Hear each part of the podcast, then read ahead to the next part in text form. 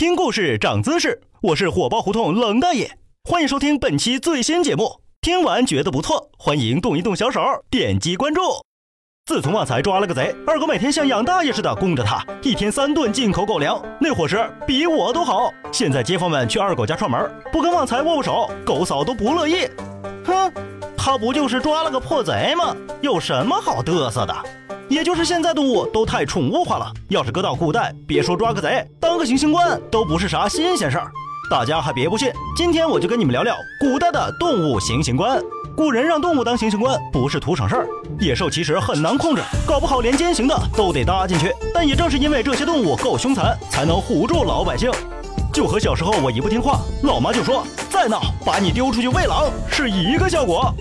为了能在老百姓心里留下最大的阴影面积，统治者们在选择动物的时候会考虑的非常全面，从天上飞的到水里游的，总有一款能吓到你。狮子就是这些动物们的老大哥。古埃及时期，法老王为了震慑手下的奴隶，把关狮子的大坑挖在奴隶的营地旁边，谁要是敢反抗，就弄死他。不过后来挑事的奴隶越来越多，狮子的饭量又有限，有些倒霉蛋排了一个礼拜也没被吃掉，最后硬是被饿死了。虽然这个兽形设计的不够科学，但却给后面的暴君们提供了很多灵感。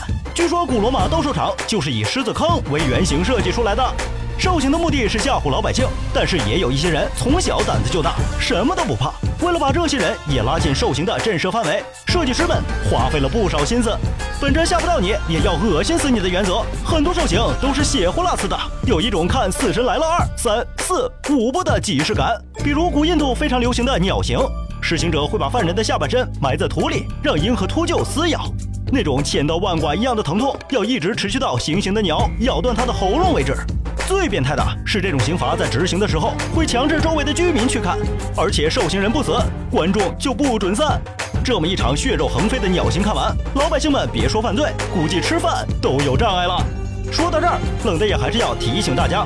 虽然现在兽刑已经不存在了，但动物的兽性是不会消失的。就算是人工饲养的野兽，照样凶猛。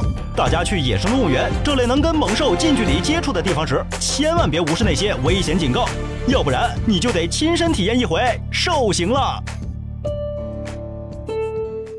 想了解我的私生活，请关注微信公众号“火爆胡同”。